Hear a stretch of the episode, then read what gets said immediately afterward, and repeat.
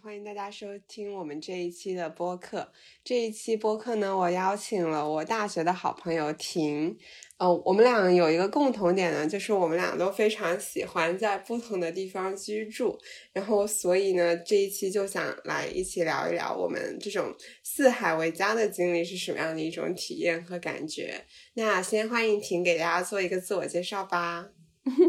Hello，大家好，我是婷，然后我现在人在阿根廷这边，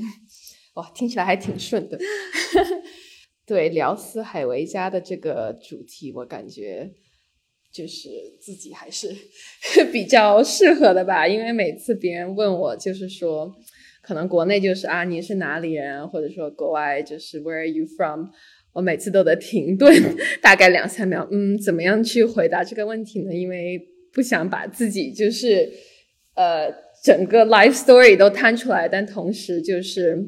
我想比较呃概括性的回答这个问题吧。然后关于嗯我为什么觉得自己四海为家呢？因为嗯，我是在就是海南出生的，然后小时候基本上跟着爸妈是，嗯，在旧金山和北京长大，然后在北卡上学，认识了 Caroline，然后我们一起还去了新加坡交换，然后我从新加坡交换之后，还是感觉没法安顿下来，就是再去了呃香港又交换了一个学期，然后。嗯，才回的北卡，然后之后又是在国内的基本上很多呃不同的城市生活过半年、一年之类的，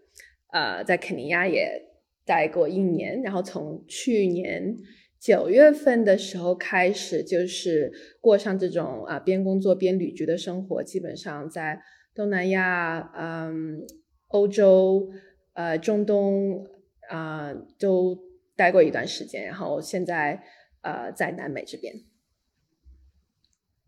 好丰富的经历，对，婷就是那种，就是你问他之前，你永远都不知道他在哪里的人。就是我们刚刚在开始录之前，我才发现他已经到了阿根廷，因为两个星期之前他还在美国，就特别的神奇。然后就对，就是然后也顺便说一下我的经历，就是我的经历没有婷那么丰富，然后。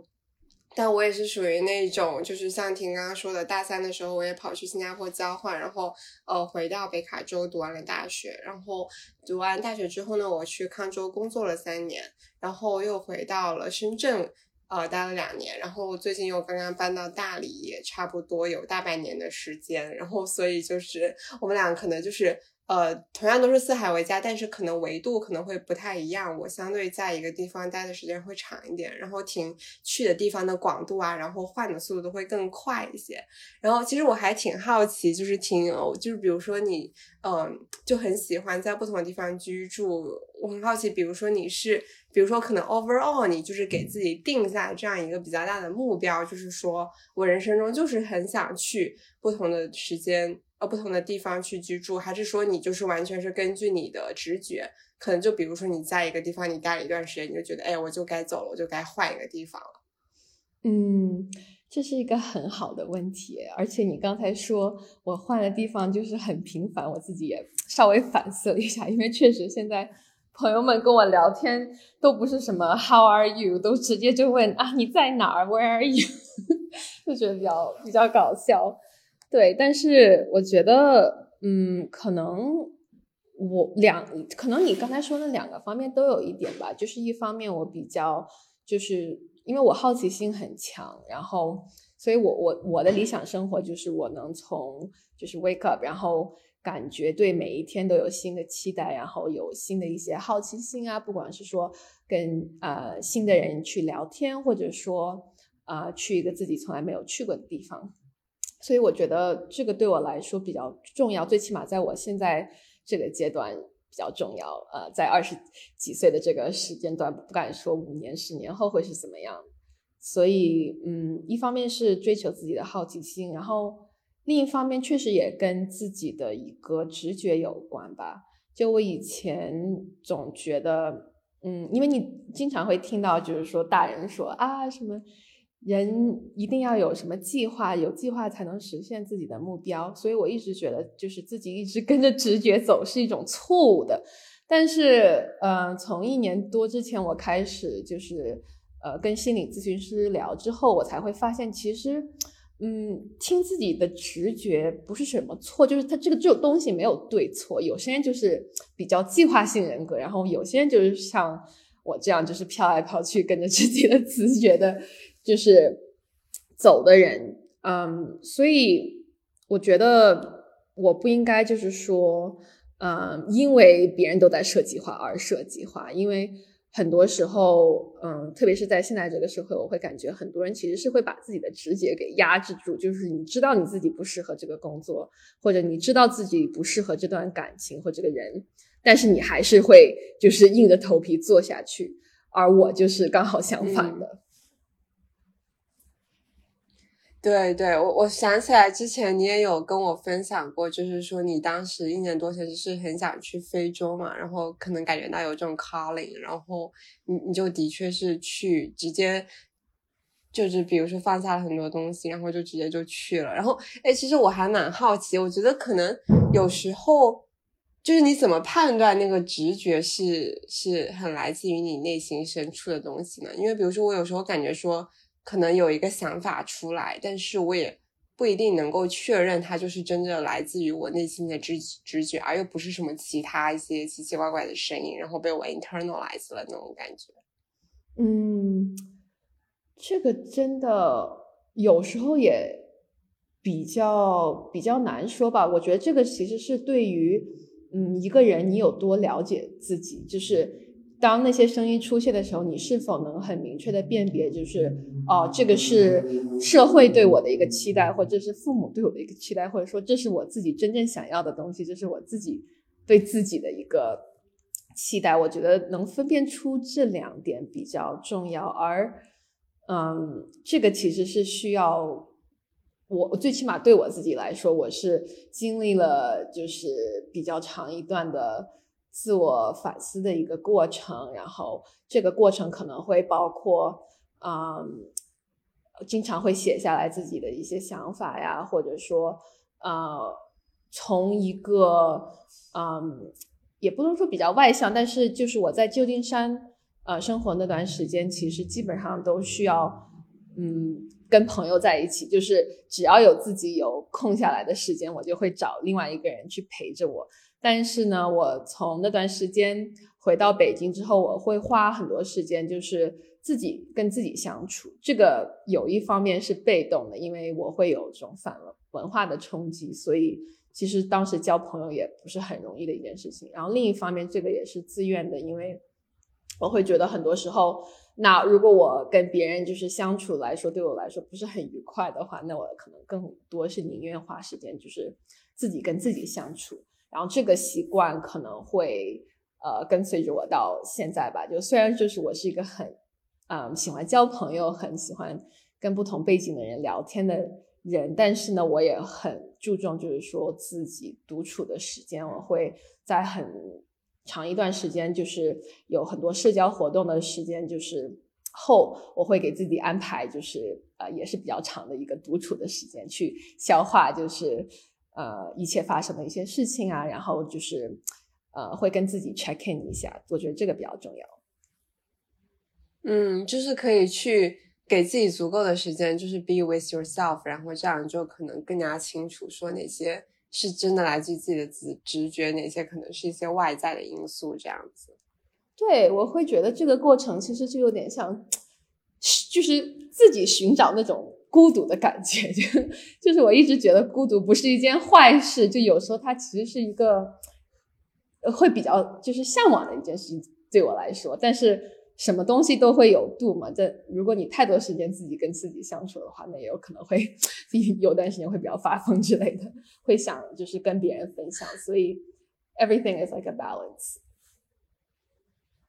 是的，是的，我我觉得这个主动寻求孤独还蛮有意思的，因为我发现我也是那种，我最近才发现我是那种其实不是很能自己待在房间里面的人，就是我是属于那种，我我可以一个人出去旅行，我可以一起一个人出去探索，但是如果你让我一个人待在房间里面，我最开始总会有一段就是很想抓手机去，我们刷手机去抓取外界信息的时间，然后可能要有了这个觉察之后，我才能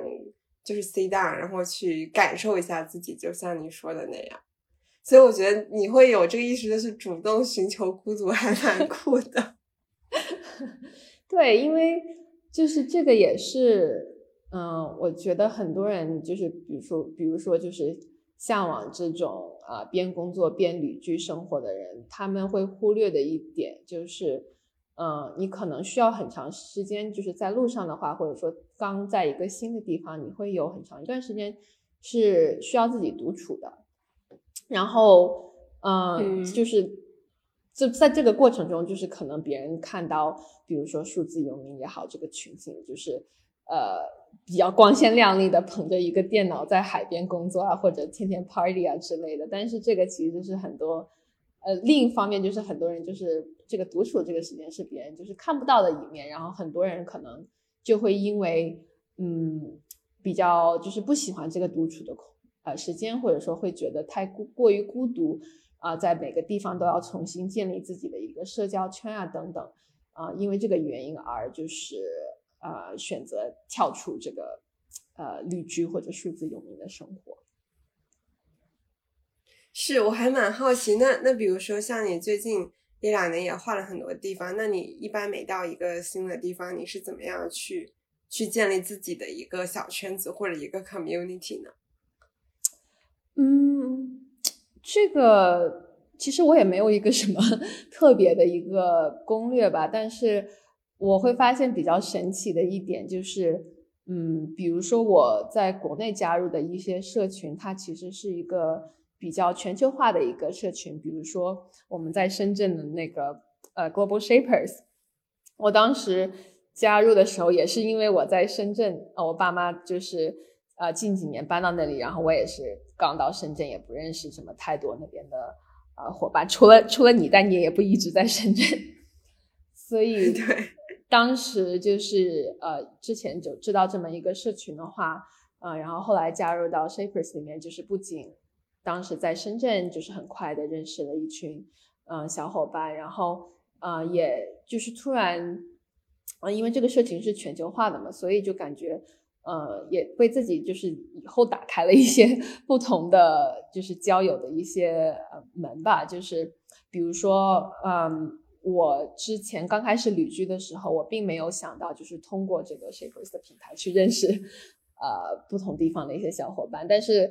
嗯，突然有一天在我的 Link LinkedIn 上有一个乌克兰小哥，突然就是。呃，跟我打招呼，然后说看到就是我是在这个深圳那边的 Shaper 社群里面，然后就想问，就是啊，能不能我们去 Meet Up，或者说跟其他社群的一些小伙伴就是建立一个联系啊，等等。然后我当时就把他介绍了给我们啊，当时社群里的一些负责人，然后他呃有机会就是线下去认识大家，然后我看到他的那个呃。过程之后，我就会发现，哎，我现在也在路上，我为什么不去？就是在我的我现在的一些城市去寻找一些当地的 shaper 朋友们等等。然后，呃，就是因为这个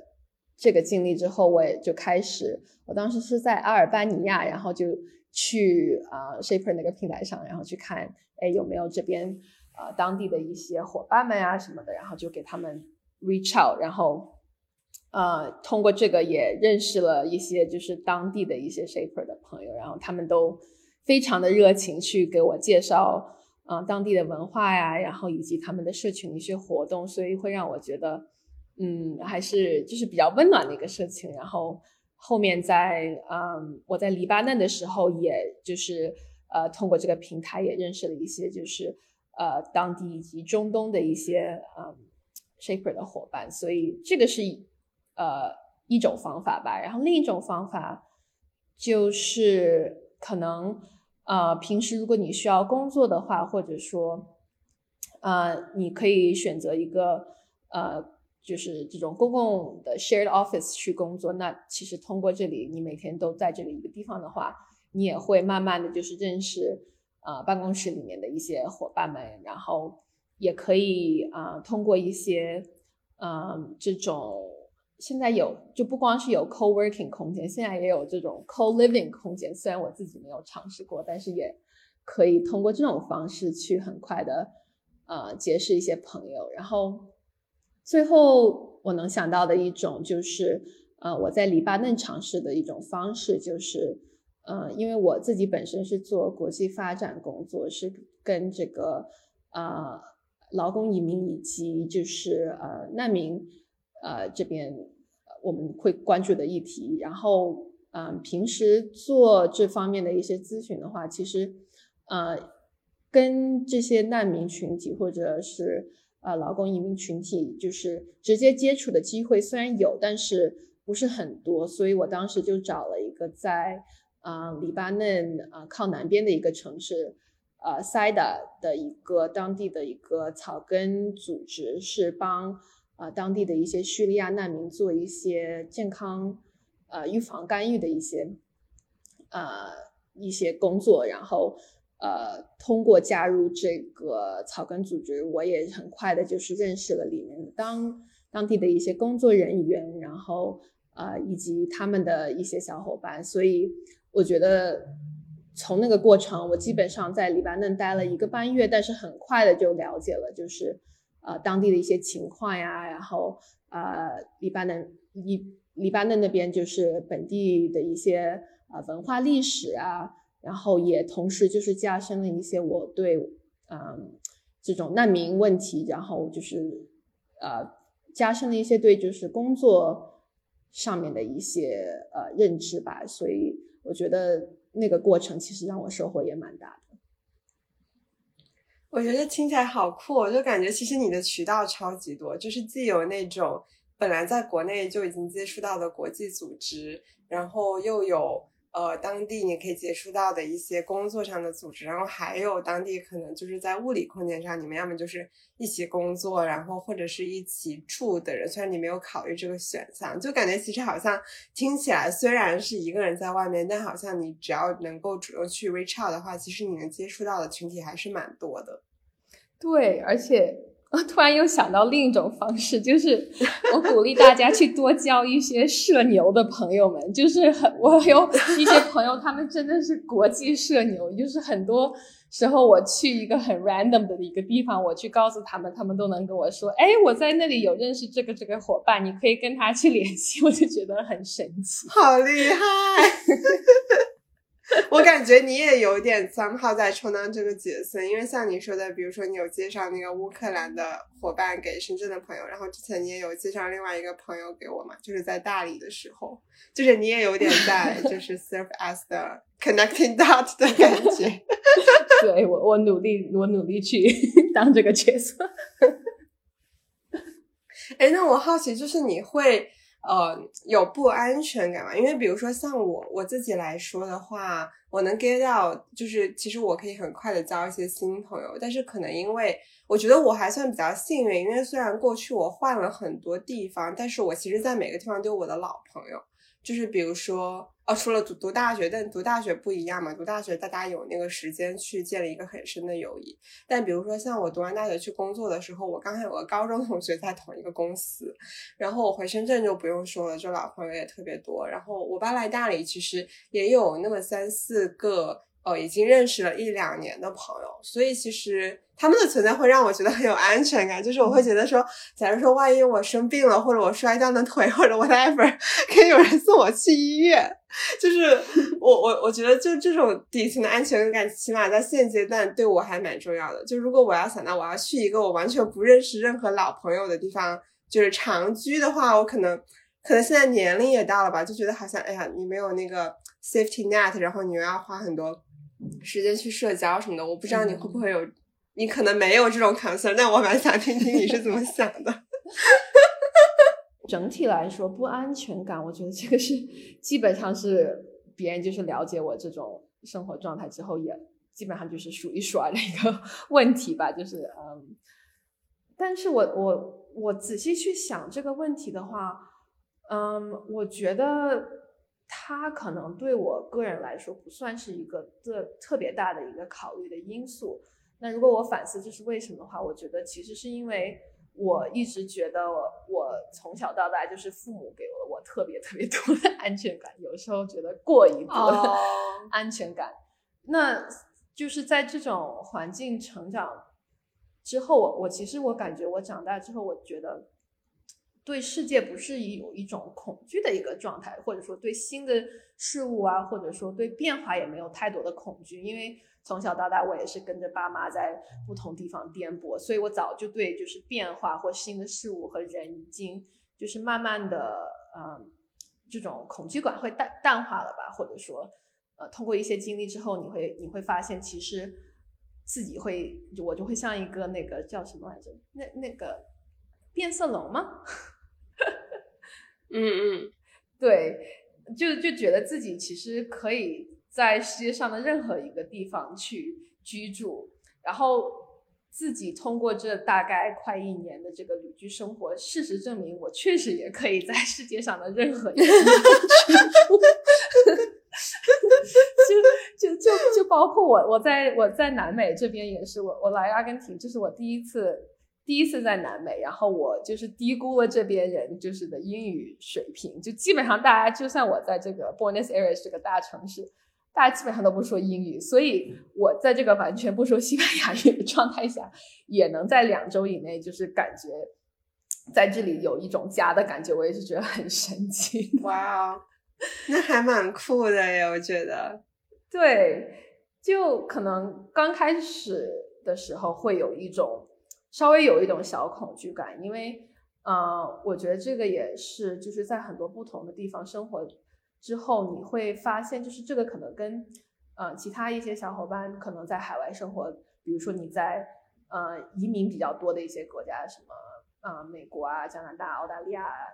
英国之类的，你基本上会觉得，嗯，不是会太觉得自己会太突出吧？怎么说？但是我在比如说呃肯尼亚或者说嗯黎巴嫩也好这种地方，可能。呃，大家会对亚洲人的一些了解比较少，然后同时在一些稍微偏远的一些地方，也基本上不会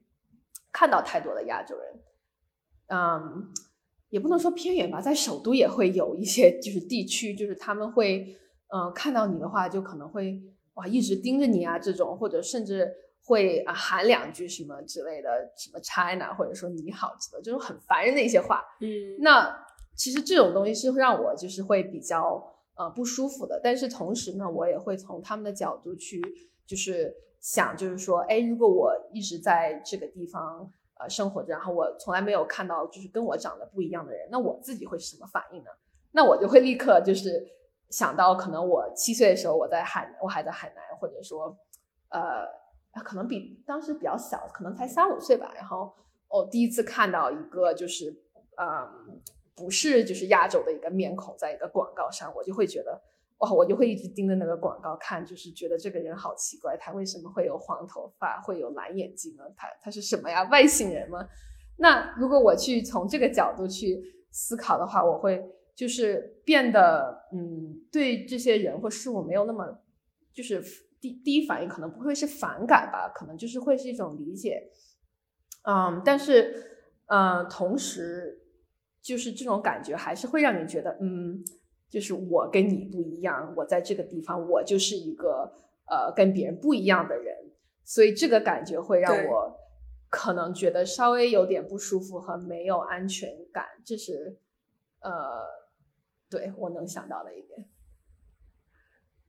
我我特别能共情你说的，就是跟周围的人有点不一样的这种状态。然后我最近也在思考，就是我我回顾我生活过的地方，我是感觉好像十八岁之后我就没有那种全然的归属感过。就是比如说，可能在美国的时候，就是会有这种人种的差异是很明显的。然后跟婷分享的也很类似，虽然大家都很有礼貌，就是在表面上他们不会。呃，以不同的方式对待你，但是可能你还是能够就很直观的能感觉到，呃，自己跟最主流的那个人群就不是同一个群体。然后比如说像回深圳之后，其实非常讽刺的就是，我是在深圳长大，但我回深圳的时候特别没有归属感，因为我真的和那种搞钱的氛围就是格格不入。然后我我搬来大理之后，其实刚刚搬到大理的时候是是非常有家的感觉，有归属感的感觉。但后来可能因为我现在是呃住在一个白族人家的那个房子里面，然后也会觉得就是说哦，好像白族本地人才是 local。然后我作为这种新移民，虽然新移民的氛围很适合我，但是它始终也不是这个土地它几百年来或几千年来扎根而生的一种文化，所以我现在就在想，可能那种。可能不安全感或者这种不归属的这种感，它可能就是我们要去共存的一种状态吧。因为我感觉，即使你在一个你从小长大的一个地方，你待着待着，可能你的思想观念或者就是 some part of your life 就还是会和其他人不一样，就可能就是要要去接纳和和这个事情共处这样子的一个状态。对，我觉得这种刚才就是不不你说的那种不归属感，我觉得也。可能分为分为两种类型吧，就是一种是呃别人让我们就是感受到这种不归属感，可能对我们就是对待我们的方式可能跟别人不一样，或者说多看我们几眼这种。然后另一方面可能是自己的呃觉得就是自己没有这种不归属感，就是可能不是别人对我们怎么样，而我们就是在一个新的 环境里面，就是会觉得，哎，我我就是。我不是当地人啊，或者说我不属于这里啊，而这是只是我们自己给自己就是讲的一种嗯故事吧，对，然后然后另外一点我我想到的就是嗯这种就是区区分这种不归属感，一方面就是说哎我们真的就是跟当地的人长得嗯不一样啊，或者说我们就是少数人种，比如说我们上学的地方，嗯。我记得我第一天在北卡的时候下下飞机，然后在那个车里进我们校园的时候，就一眼 望望去就啊，这么多这么多什么高，就是这么多白人啊之类的，然后就是 这个，我觉得这个对我来说，当时就是不知道为什么冲击感蛮大的，因为从小到大在，比如说在美国加州那边旧金山长大的话，那其实。啊，其实，在那边的话，白人是少数主义，就是在旧金山，其实就是亚洲人是 这个这个 majority，就觉得很搞笑。然后，然后另一方面的这种不归属感，可能就像你说的，呃，在深圳也好，或者说在国内可能其他一些城市也好，然后跟我。啊，刚刚回国那几年也是，就是虽然你表面上跟大家长得差不多一样，但是你确实就是跟大家有不一样的生活经历啊，或者什么之类的，啊，你会在跟别人的交流过程中，就是这种不归属感会突出，因为你会感觉别人对你有一种这个，嗯，本地人的一种这个期待，就是你应该知道这种呃习俗也好，或者这种。呃，就是私底下的一些社交规则也好，但是你如果做错某件事情的话，你就会觉得啊，被暴露了。我就是我不是当地人，但是 这种感觉很奇妙。是的，是的，我觉得可能就是或者就是 flip the point，可能在每个地方去看自己跟他们 belong 的那个部分，就是 some parts belong，some parts don't belong，然后可能。如果是这种事情，如果会觉得有困扰的话，可能多关注那些更加 belong、更加让你舒服的部分，可能也会更好一点。嗯，或者说怎么样去，嗯，就是怎么样去 celebrate our differences 吧。就是，嗯，对，就是比如说，嗯，我前两天跟阿根廷这边的朋友去。聊就是汉字的时候，然后我去就是讲我们汉字其实每个字都会有一个小的故事在里面。然后我当时讲了，就是“爱”这个词，它其实写出来之后，就是那个繁体的话，就是会是一个呃基础会是就是朋友的友，然后上面会有一个心之类的。然后我我跟他们就是讲了一遍，他们会觉得啊，好好奇，就是很神奇，就是觉得哇，原来汉字还有就是这么。大的就是背后有这么多的含义在里面，然后我当时就会觉得啊，就是蛮开心的，能够跟他们就是分享，就是我们呃不同文化背后的一些就是呃含义啊，或者说一些故事啊也好，然后就是我会觉得通过这个也会觉得，我虽然在描述就是我们文化中的呃差异，但是我们能够找到的一个。呃共同点，就是我们对这个文字的这种欣赏啊也好，或者说呃对“爱”这个字的一个理解，我觉得是在差异中能够寻找到就是 common ground 的。你这个好厉害！你不说我可能都想不到爱还能这样拆分。对，是不是觉得我变成了一个文化人？有点，就是那种丝绸之路文化传播大使的感觉。对，然后特别搞笑，我在国内就会觉得我自己是一个很多时候就是有些汉字都不识的人，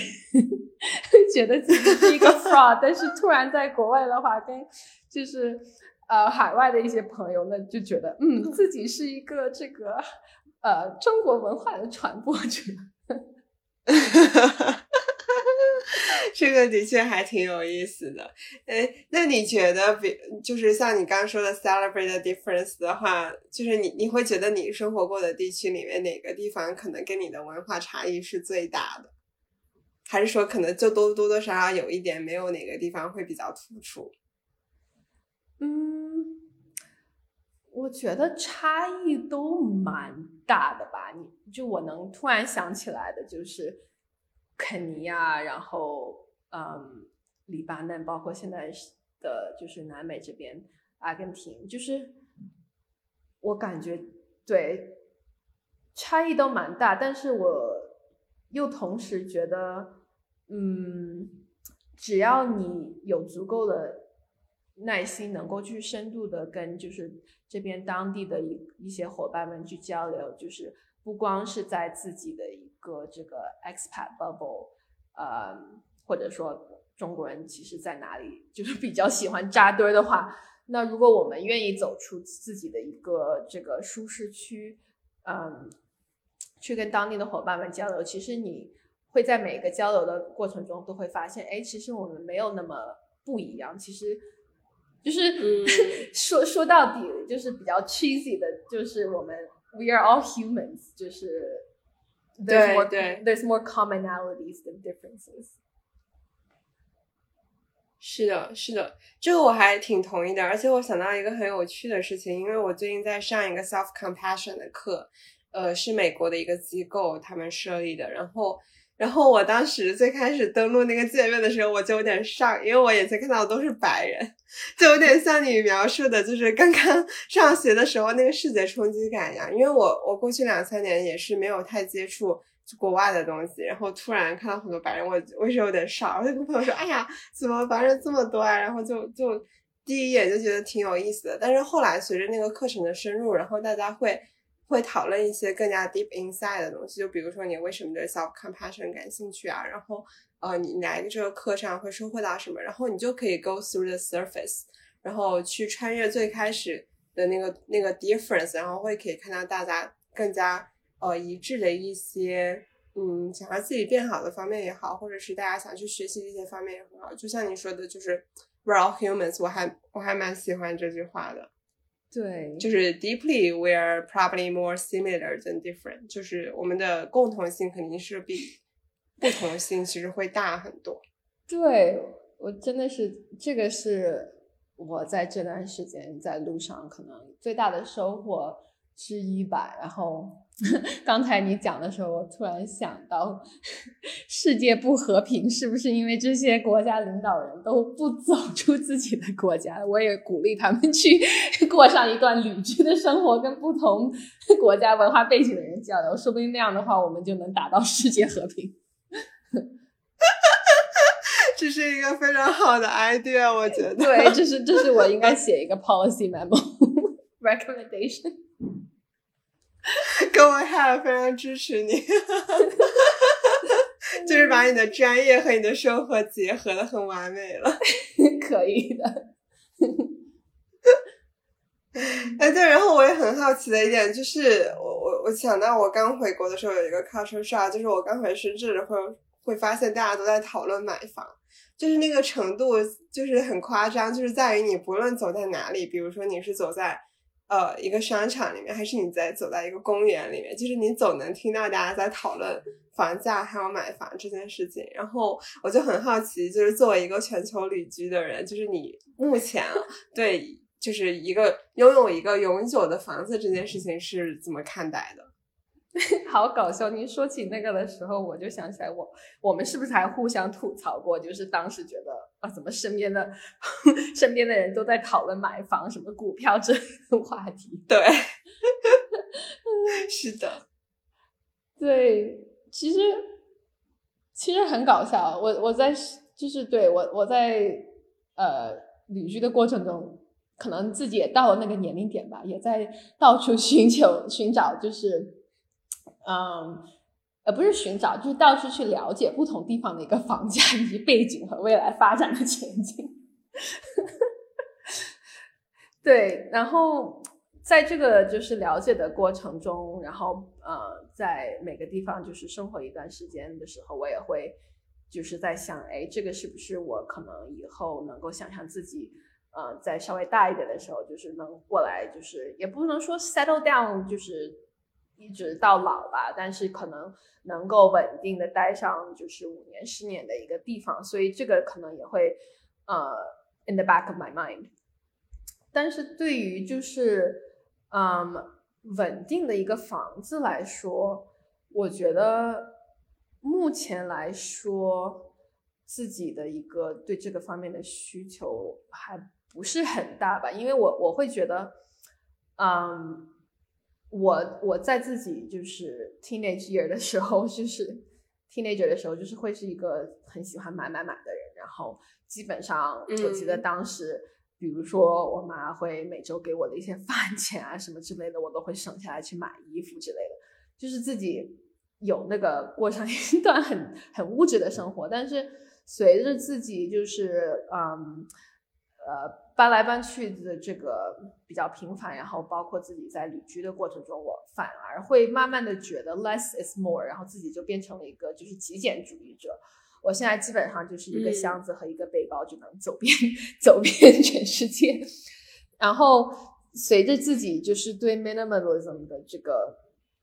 嗯，就是让自己的生活慢慢慢就是贴近这个理念的，就是时候，我会发现其实，啊。房子也是一个，就是属于嗯物质上的一个东西吧，所以我我会觉得，其实它在我现在这个阶段来说，可能更多会是一种嗯负担，而不是说一种嗯一种 asset 吧。当然，从你看你在哪里买房，就是经济方面，它可能在有些地方确实是一个很大的一个这个。但是我说的负担就是说，啊，如果我在哪个地方有一个稳定的就是这个居住的地方的话，那我会觉得，啊，到最后就是可能我呃在这里待上一年、两年、三年，然后觉得其实这个地方不再那么适合我的时候，那我在想我接下来该去哪里，或者说在嗯在哪里安顿下来的时候，我不能就是那种直接就拿一个箱子就走的这个状态，而我是的就是想，哎，我我这个。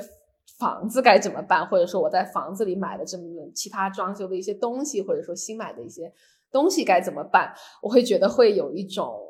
拖累的感觉。对，我不知道能不能理解。对我特别能共情你说的这种拖累感，因为像我的话，我我其实之前是一直都不会说想要考虑买房子或者怎么样，就是觉得会很麻烦。就像你说的。比如说我从深圳搬来大理，我就直接就搬过来了，就很方便。但假如说我在某一个地方买了一个房子，我就要考虑更多，或者是有手续，或者就不好走，或者可能就是真的你在自己的那个地方住惯了，你就不太再能忍受去租一个房子，然后可能比如说装修啊什么的，就和你原本想象的不太一样啊，或者是。呃，你要去花更多的精力挑选啊等等，所以我特别能共情这种拖累感。但是与此同时，我也能留意到，比如说我自己的一个变化，就是说我我也从完全不考虑买房，开始会有时候会想到买房这件东西。我觉得可能 两个方面，一方面是因为我前段时间去了一个朋友装修的家里，就不是说因为别人买了房我也要买，而是因为。它的装修就是让我非常的喜欢，就是有各种现代的东西，你知道吗？就比如说一个床，它可以就是一个床，它可以支起来啊，或者是有那种看电影的大屏幕啊什么的，你会觉得这些小设计就非常的 cozy。然后，但是在出租屋里面很难享受到这种小设计，我会觉得啊，有这种东西感觉也很不错。然后另外一个方面就是，我其实之前租房我也都非常有安全感，但是比如说像。最近大理就有很多很离谱的房东，就是因为最近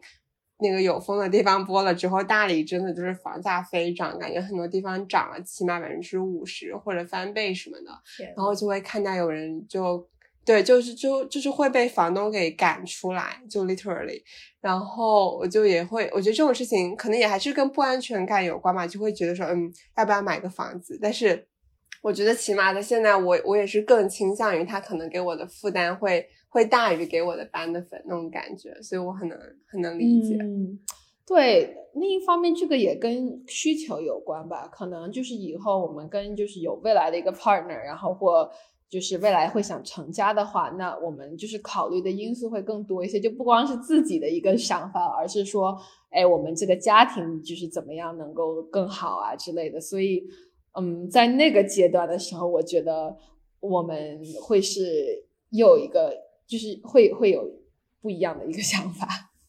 可以到时候我们再再聊一聊买房这件事情。是我其实刚刚就想问你，就是我很好奇你对你的未来，比如说你对你的家庭是什么样的一个想象？就是比如说你会想象你 prefer 有一个呃，比如说一个 partner 的话。呃，你会希望他能够跟你一起旅居吗？还是说你可能无所谓，你也会考虑 settle down？对，这是一个很好的问题，也是我最近在反思的一个问题。对，你也知道，我刚刚结束一段，也不刚刚结束，但是上一段恋情结束了。然后我本来我本来是以为，就是我一直想，就是我我一直把就是呃能够。就是跟我愿意，就是跟我在全球各地去旅居，呃，去体验不一样的一种生活方式，作为我的一个呃比较在在寻找另一半，就是比较高的一个 priorities 吧。但然后对，呃，当时，呃，我我之前的 partner 当他跟我说他想当一个外交官的时候，我基本上觉得，哇天呐，就是。就感觉自己就是嗯，found the one 之类的，就觉得就是嗯，就，但是后来我我会发现，其实你真正跟一个人相处的过程的时候，会有就很多不同，就是比这个更重要的一个因素在前面。就其实这个只是嗯，我觉得在感情中，它会有一些东西是。嗯，必要的，然后有一些东西就是 nice to have 而已，然后我会慢慢的把这个条件 从我的一个必要的一个那个 list 就是挪到 nice to have，而我现在觉得必要的一些东西，当然就是说这个人他道德上不能有问题啊，然后同时，呃，他必须得有一个 growth mindset 这种东西，就是远远比这些条件会更会更重要一些。嗯。我我还蛮能共情这一点的，因为我觉得我之前也是，就是可能几年前，几年前我我设想的 dream life 是我可以两年就换一个国家，然后，所以我当时还会跟我那时候男朋友说，啊，我觉得过一段时间去欧洲住一段还蛮好的。就很搞笑的是，这个后来变成了他的一个 concern，你知道吗？他就是那种，我觉得我没有想去欧洲住一下。对，但是可能是的确是随着时间的，对对对，但可能现在。随着时间的变化，的确想法会不一样。比如说，像我现在，我可能会更 prefer 在一个地方长期待着，但我可能，比如说每年有两三个月，我也还是可以，比如说把这两三个月当做我的一个好奇心 window，然后我用这段时间去一个不同的地方住一下。我觉得像这种可能对我来说其实也蛮合适的。因为哦，我刚忘记跟大家分享，就是我也体验过像婷这种经常换的那种生活，当然我换的频率可能会更高。当时是。呃，在一个半月内，就是去几个不同的地方旅居嘛，然后我就发现我完全受不了那种经常要挑住的的地方的生活，因为我对我住的地方 还蛮挑剔的，就是就是环境要好，然后不能有噪音啊，然后采光什么也要很好，就各种，所以我会觉得经常找房子是让我特别心累的一件事情，所以我现在就就宁愿说，可能我在一个地方长期相对来说长期的有一个自己的大本营和据点的感觉，然后可能每年只利用一小段的时间出去旅行，我觉得对我来说就是一个比较舒适的状态。对，就是其实这个。也可能会是我慢慢就是呃 move 到一个的一个模式吧，就是可能不会呃一直在不同的地方旅居，而是就是说在某一个地方有一个这个 base，这样的话你可能在路上累了的话有一个就是能够歇脚的一个地方，然后有一个比较自己呃熟悉的一个 community 在哪里，我觉得这个呃会是一个更长期而且比较。就更 sustainable 的一个这种方式吧，因为确实，嗯，每一两个月换一个地方，其实到最后就是一个人会比较疲倦的。就是你你再社牛也好，你每一两个月要重新组一个就是 community，重新交朋友，这个对不管谁来说都是一个，嗯，心理上会是一种负担。然后同时在路上的时候，你。我觉得很多人也会低估你需要花多长时间去，就是做好攻略，然后去了解一个国家的这个，嗯，生活秩序也好，或者说，呃，就就很小的一些事情，比如说你要知道在哪里买面包，你要知道怎么去充电话费啊之类的，这种东西就是你大家会低估，就是他费的一些精力。然后我我有一个就是在路上遇到的，嗯，朋友他就会讲，其实他。呃，基本上就是每半年可能才会换一个地方，他也是数字游民，是因为他觉得去每去一个新的地方，你就要去交一个所谓的 idiot tax，就是 idiot tax 就是指就是你可能刚到一个地方都是懵擦擦的，什么都不知道的话，那你需要花就是最起码就一两周去啊了解，就是撞一些南墙啊之类的，才能够就是摸清楚就是他这个呃那边生活的一些就是底层的一些。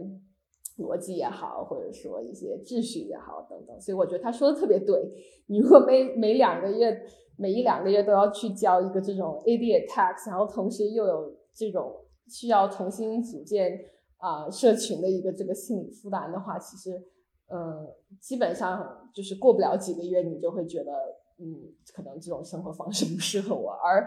可能只是说这个节奏不适合你而已，而不是说，呃，所谓的在。呃，就是在路上的方式，生活方式不适合你。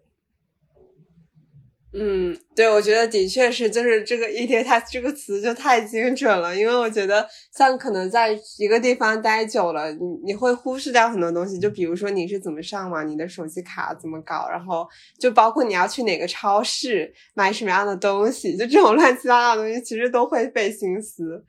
我突然想起，我当时刚去新加坡的时候，我就不知道应该去哪里买东西。然后，但是当时，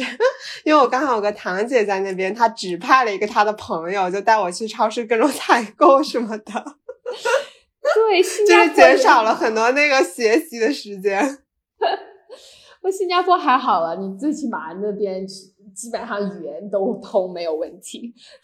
就是我我在阿根廷刚来的这段时间。我我之所以第第一周就感觉很就是很很烦躁的，有一点就是说，他这边很基本上的一些事情，比如说买一个电话卡也好，你基本上要跑好多不同的店，比如说很多地方都是你在电话厅里面就是直接。呃，买买那个卡，然后给他充费，什么很简单的一个事情。在这边是你先到电话厅，他告诉你，哦，你得先去就是外面的一个小卖部去买那个 SIM 卡。你买完之后，你再回到那个呃那个那个网络厅，然后他再给你就是说去去拿你的这个 ID 去开通这个卡。开通这个卡之后呢，你还不能在那边去直接充钱，反而你又要跑好多就是不停的小。小小这个店里面去问，哎，你你给不给就是充话费啊等等，然后我基本上就是走了有十家店都说不给充，所以就是这种东西就是，而且当时当时我也是就是不说一点一点西班牙语都不说，就现在我最起码学了基本上的一些词汇啊等等，但是你能想象就是完全语言不通的状态下去去就是去啰嗦这么多吗？就是这真的是一种很心累的一个过程。是，我觉得这就是适合那种就是 hashtag 一个人在外崩溃的时刻。对，当时挺崩溃的，但但是也也就是比较比较欣慰的，就是自己自己挺过了那段时间，没有就是说因为这些小小的繁琐的一些事情而对就是这边整个生活都否定了吧。嗯。还是挺好，所以你现在在在阿根廷感觉整体是什么样的？就是为什么它会让你刚去就觉得好像是家一样的感觉？嗯，就是我觉得这边就是还是跟每个地方还是跟你在那里接触的人有关系吧。所以我觉得我在这两周就是以来，嗯，因为我刚才跟你说我我。现在居住的一个地方，就是它是白天是一个这个嗯，相当于 School of Life 的一个学学校吧。这这种就是我我不知道国内的一个呃 equivalent 是什么，可能嗯，哎，你参加的比较多，这个这个 国内的有没有这个 equivalent 会做 School of Life？对。它就是身心灵中心嘛，大概是这个意思。哦，可能是。对，然后这边就是经常会有小伙伴过来去呃做这种练习，然后同时啊，我也会跟两位老师在这边就是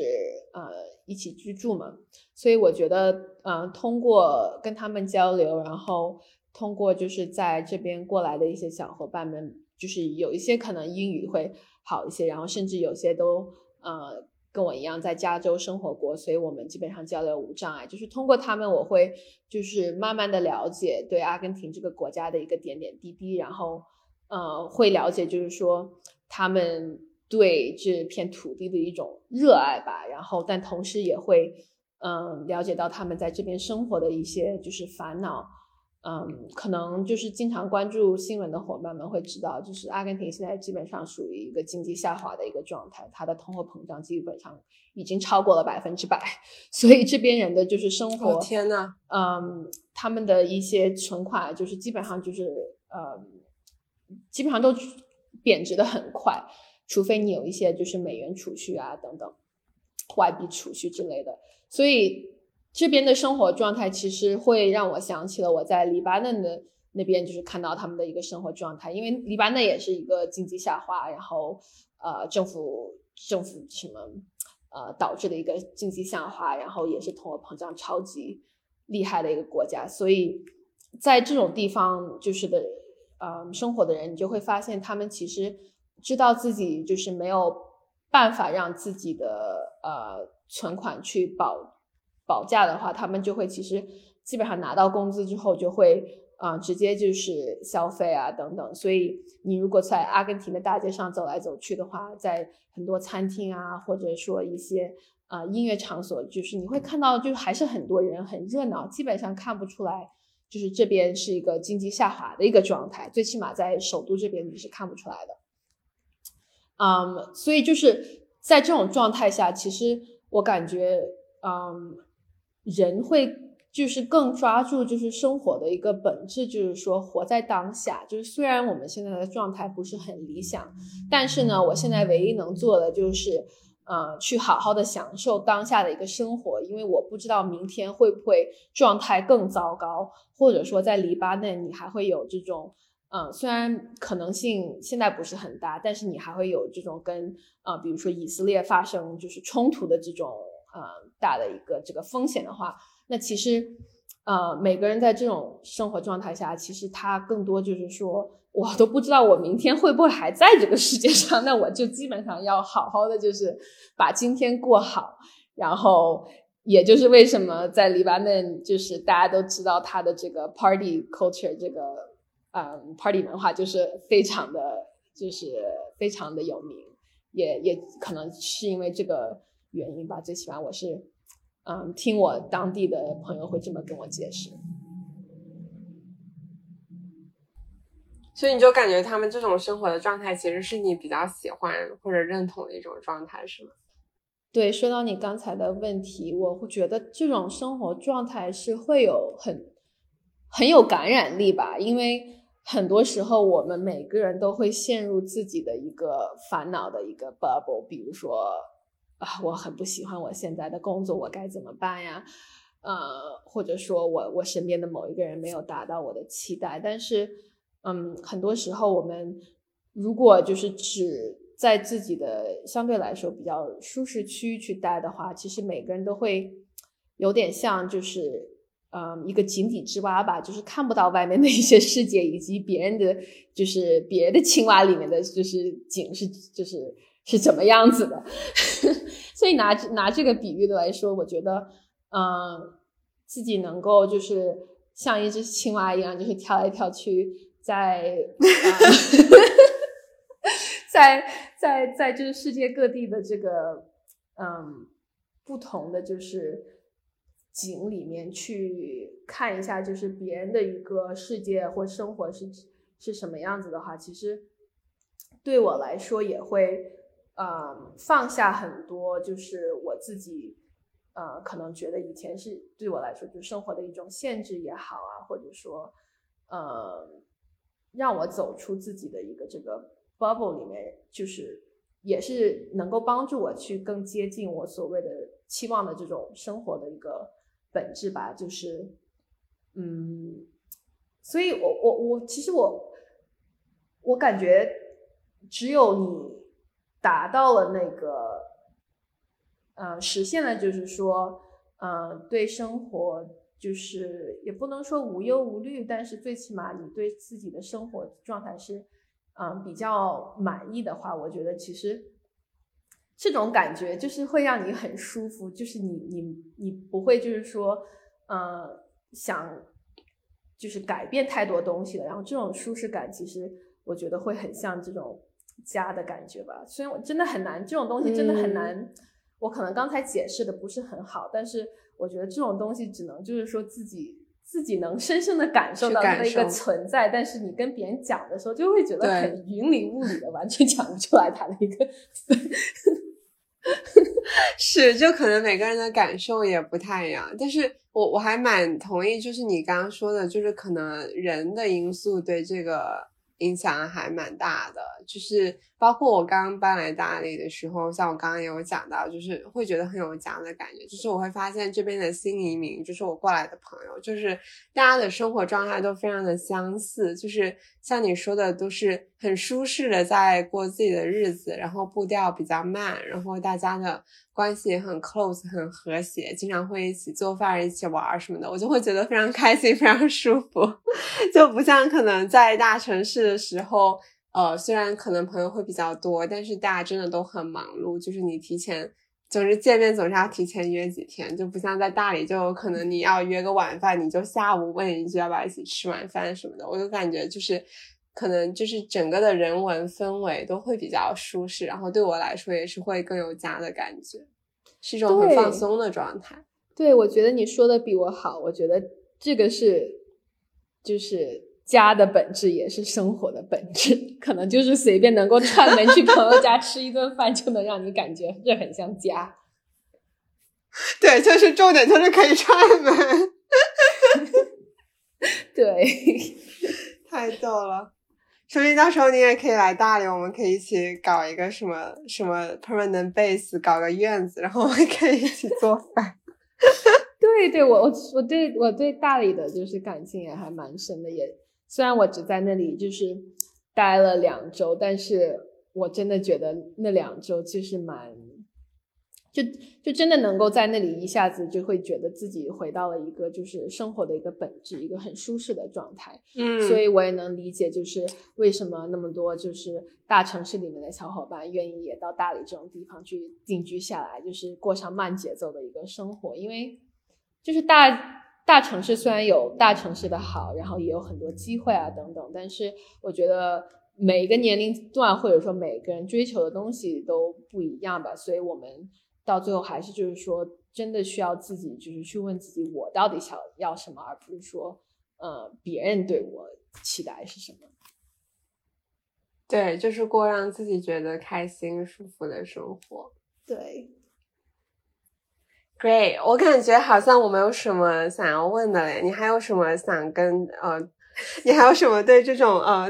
对你这种生活方式感兴趣的朋友，你想跟他们说什么吗？嗯，如果还有什么遗漏的，我觉得，让我想想，我觉得在就是，嗯，可能很多想尝试这种生活的小伙伴们，他们会觉得，嗯，自己可能没有办法迈出那一步，要么是对就是呃安全感的这种追求也好，或者说啊、觉得就是自己的生活就是很很受限制啊，什么没有办法像呃其他人一样，就是能够呃抛开自己生活现在的一切去过上这种日子。嗯，我觉得就是，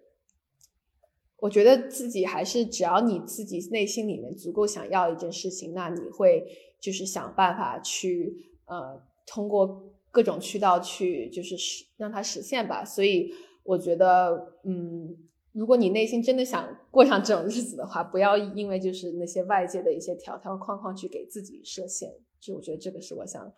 呃跟小伙伴们说的一件事情。嗯，是的，就像那个《牧羊少年奇幻之旅》里面说的，当你想要做一件事情的时候，就你会发现整个宇宙都在帮你，就是各种人和资源都会出现，然后作为你这条路上来帮助你的一个使者。对，这个确实是可以，对。嗯，你又总感觉你又激动了，你有具体的 story 想要分享吗？没有啊，就是我我我我我我 我不多说，但是这个这些这个确实在我就是身上就是有有发生过，然后我会觉得，嗯，对我会觉得就是只要你想做一件事情，nothing is impossible。Yeah, yeah, that's right. 好的，那谢谢大家的收听，然后也谢谢婷给我们分享，期待我们呃，可能过一段时间我们可以再聊一次，看看彼此对于这种生活方式的感受和思考的变化。好的，我们可以来一场 Part Two，所以我说不定我到时候就 settle down 在哪里了。可以，可以，可以，先预约一个 Part Two。好的，那先这样喽，谢谢婷，谢谢拜大家拜。拜